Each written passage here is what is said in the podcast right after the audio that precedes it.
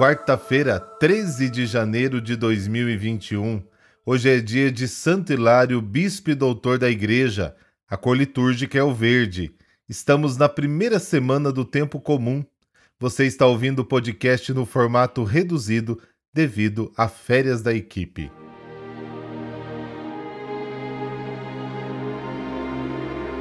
Marcos, capítulo 1, versículos de 29 a 39.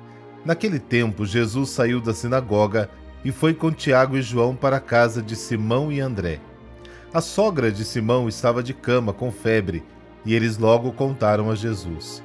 E ele se aproximou, segurou sua mão e ajudou a levantar-se.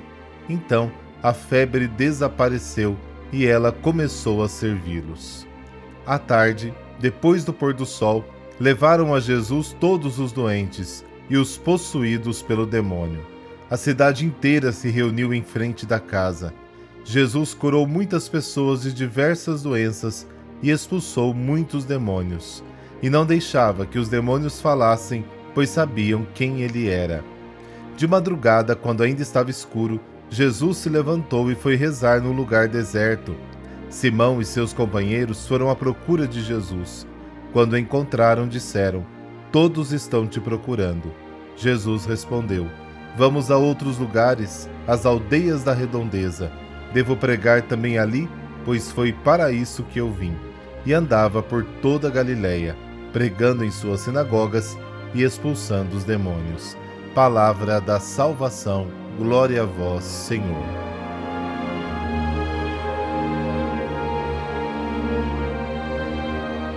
A cura da sogra de Pedro nos apresenta o milagre do serviço. Pode até parecer um milagre meio que insignificante, mas os milagres não são espetáculos de poder, e sim sinais da misericórdia de Deus. No Evangelho de hoje, a pequenez do sinal revela a grandeza do significado. Com este pequeno sinal, o evangelista nos dá o sentido de todos os outros milagres. São curas que Jesus realiza para despertar em cada um de nós a capacidade de servir. Aliás, é uma das atitudes que nos faz semelhantes a Deus. O grande milagre que Jesus veio realizar na terra é a capacidade de amor, ou seja, de servir. Quem ama, serve gratuitamente, serve continuamente, serve a todos sem distinção. O serviço é a cura da febre mortal do homem o egoísmo que o mata como imagem de Deus. O egoísmo é usar os outros para o bem próprio. Por outro lado, o amor se realiza servindo. E o dia de Jesus termina com uma oração noturna. Para ele, a contemplação é tanto a finalidade como também a fonte de toda a missão.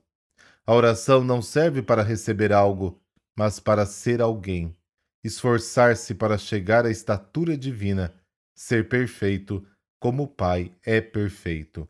Mateus capítulo 5. Por intercessão de Santo Hilário, dessa bênção de Deus Todo-Poderoso, Pai, Filho, Espírito Santo. Amém. Uma boa quarta-feira para você.